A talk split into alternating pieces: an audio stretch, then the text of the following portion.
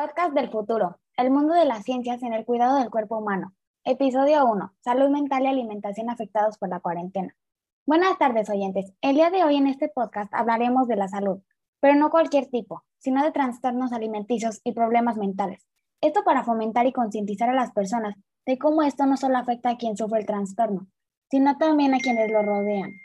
Especialmente queremos enfocar esta plática para los adolescentes, por lo cual invité a tres especialistas en medicina, psicología y nutrición. Demos la bienvenida a Leo, Samuel y Santiago.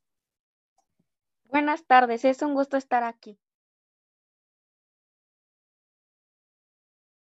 Efectivamente, somos especialistas en el tema e investigadores sobre los actuales problemas que generan sus causas y consecuencias.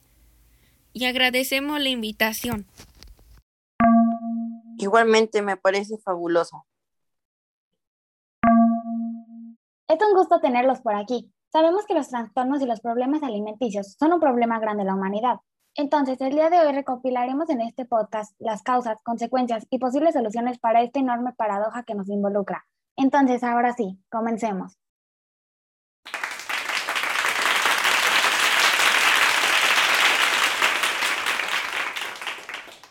En primer lugar, me gustaría comenzar por esta pregunta. ¿Qué son los problemas en la alimentación, los trastornos y desde cuándo existen estos conceptos? Estos trastornos alimenticios que se caracterizan por depresión persistente o pérdida de interés en las actividades, lo cual puede causar dificultades significativas en la vida cotidiana dependiendo del trastorno. Algunos trastornos de ansiedad pueden ser los ataques de pánico, los trastornos obsesivos compulsivos y los trastornos de estrés postraumático. Estos suelen ser generados por algún trauma o alguna situación que se haya presentado para causar esto. Los inicios de esos trastornos se centran en la comida chatarra, también llamada procesada. El concepto de comida rápida comenzó en los siglos XX en la necesidad de ahorrarse el tiempo de tener que cocinar por largos tiempos para mejorar productividad en los trabajos. Lo que no sabía era que en ellos ocultaban grandes cantidades de grasas, azúcares y, sales. Estos disparos las cifras de obesidad, diabetes e hipertensión. Hasta finales de los 90 fue cuando se concientizó a la población los efectos nocivos de estos en la salud. De entonces surgieron trastornos como la bulimia y la anorexia, que ambos concuerdan con el miedo excesivo a engordar. Estos trastornos de salud mental provocan graves efectos en la alimentación de millones de personas y creen verse gordas cuando realmente no lo están y prefieren dejar de comer o comer mucho para quitar el hambre y después vomitar. Algunos otros síntomas son la pérdida de calor corporal y la pérdida de cabello por falta de nutrientes. Asimismo, del otro lado de la cuerda hay quienes sufren problemas por obesidad, diabetes o hipertensión. Lamentablemente, más del 40% de la población en países como México y Estados Unidos son personas con estos problemas. Estos mencionados y muchos otros son también causas por, por las que mucha población está en riesgo. Este es el primer signo donde nos damos cuenta de que algo no está realmente bien con nuestra alimentación y es por esto que necesitamos un cambio.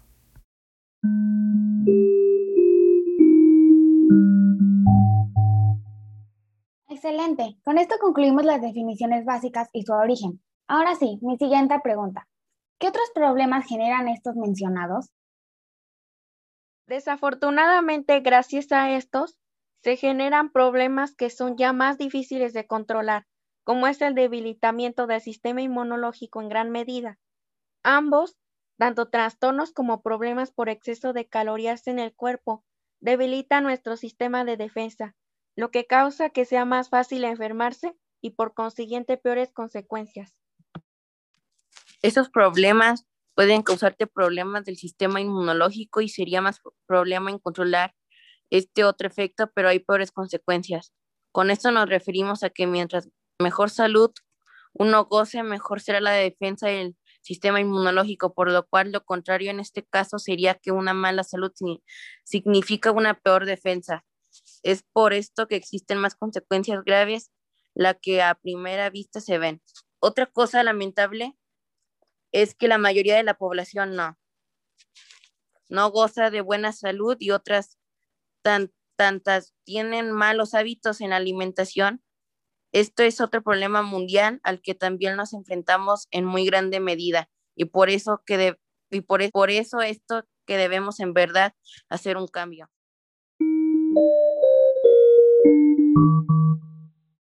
Vaya que esto sí es preocupante. Ahora díganme, concentrándose ahora en los efectos que causan exceso de calorías en el cuerpo, ¿cómo exactamente causan daño siendo energía? Definitivamente la energía es buena para el cuerpo, pero como sabrán, todo en exceso es malo, y esto no es la excepción.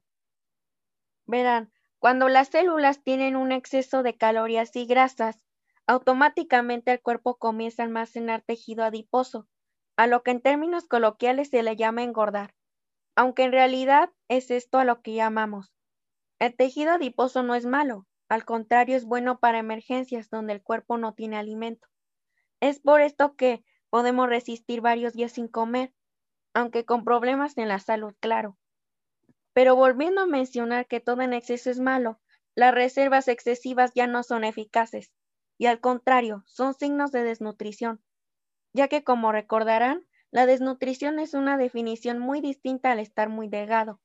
Hablando de nuevo en términos coloquiales, ya que la desnutrición es falta de nutrientes, no de tejido adiposo. Exceso de calorías puede provocar trastornos en el cerebro, lo que genera daños daños que, que podría causar diabetes, militus, enfermedad cardíaca y otras dolencias graves. Además, se sabe que aunque estemos delgados, volviendo a hablar en términos coloquiales, se pueden manifestar problemas por exceso de calorías, es decir, no se basa solo en complexión.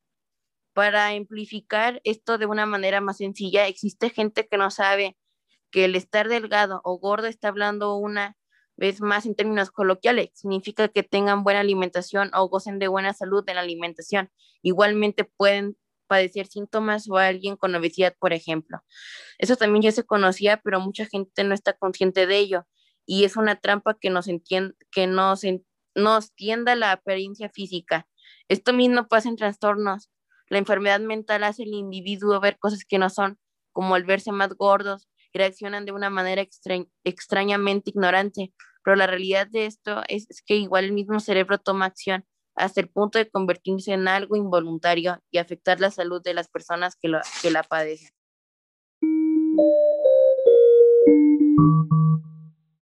Muy buena respuesta. No sabía qué tan complicados eran estos casos. Pero bueno, antes de continuar, quisieran compartirnos cómo se relacionan los trastornos y problemas alimenticios con la salud mental y las pandemias. Bueno, las dos cosas tienen en relación algo. Son problemas en la alimentación y las dos influyen tanto en salud mental como en las pandemias. En el caso de los trastornos, su nombre lo dice. Son problemas mentales en los que las personas que lo padecen tienen un cierto miedo a alguna circunstancia en el cuerpo, lo cual causa problemas de desnutrición, al igual que en el caso previamente mencionado.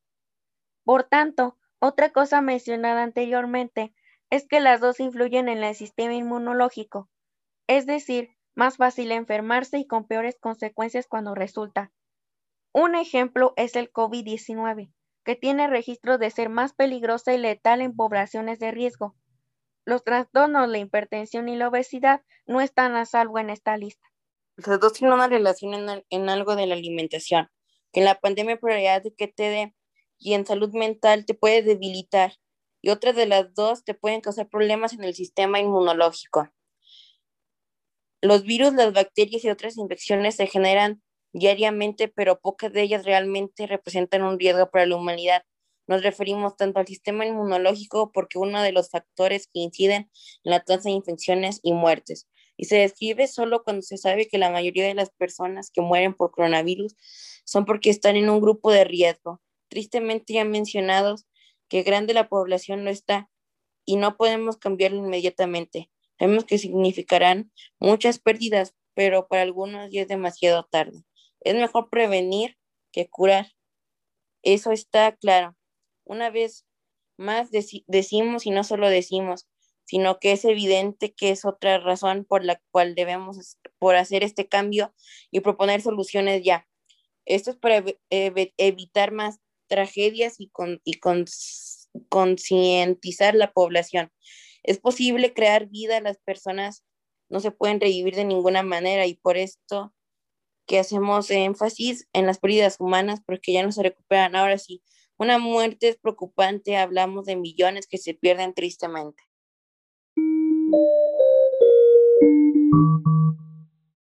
Esto me parece un dato muy peculiar, puesto que mucha gente no sabe cómo es que algo tan simple puede hacerte un daño tan grave. Bueno, ahora que lo sabemos lo básico sobre el tema, más sobre las causas, ya sabemos por una parte que pueden ser causadas por la sociedad, pero ¿por qué? ¿Quisieran agregar algo adicional al tema? Sí, definitivamente.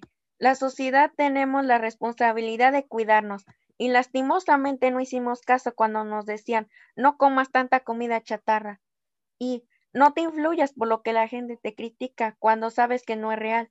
En este caso de los trastornos.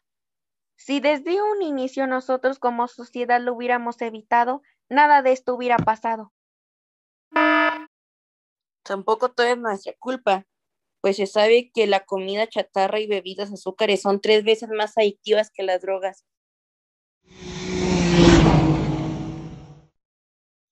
Esto no, es, esto no es ninguna sorpresa, ya que inmediatamente al ver un anuncio de estos dan ganas inmensas de querer tenerlo ahí ya y devorarlo que por ende causa que lo compremos y lo consumamos. En el caso de los trastornos, tampoco una razón muy común del surgimiento de trastornos alimentarios es el bullying. Puede sonar muy exagerada la idea, pero tienen muchos registros de que esto comience como el bullying por decir que estás gordo. De cualquier manera, no está favorable para nadie y es otro signo de que debe parar, es, parar todo esto.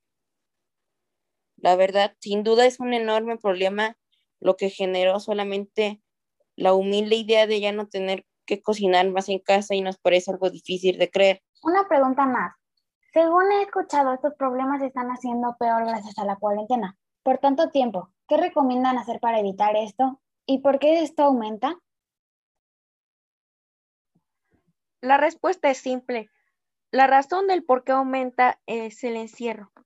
El COVID-19 nos tiene atrapados en las casas, pero los problemas alimentarios aumentan sin control y es algo preocupante, porque no podemos subestimar el COVID-19 y salir. Es una enfermedad con la que no podemos jugar y se debe tomar con demasiada seriedad.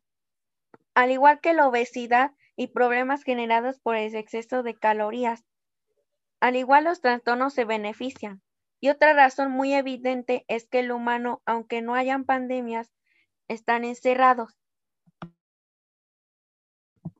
Nosotros no estamos diseñados para estar encerrados. Estamos diseñados para ser como cualquier otro animal libre. Claro que las cosas han cambiado, pero no debemos estar así tanto tiempo.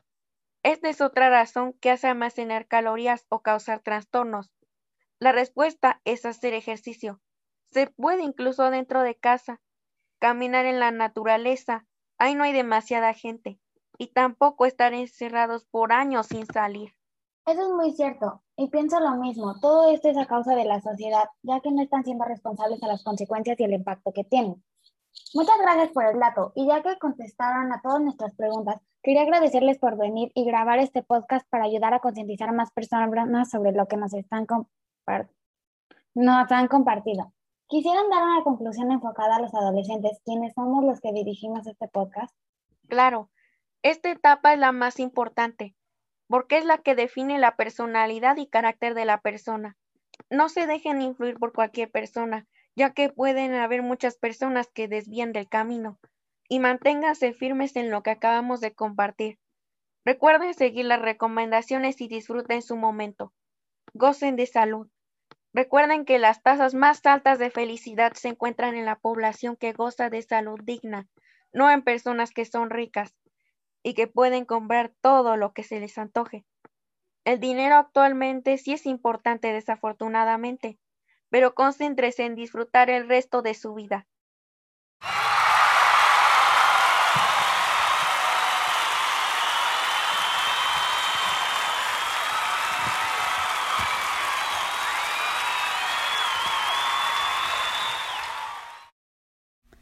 Muchas gracias por compartirnos toda esta información y con esto concluimos este maravilloso podcast.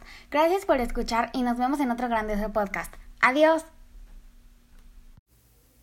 Hola, tampoco se olviden de suscribirse al podcast para nuevos episodios tratando nuevos temas y el análisis de ellos.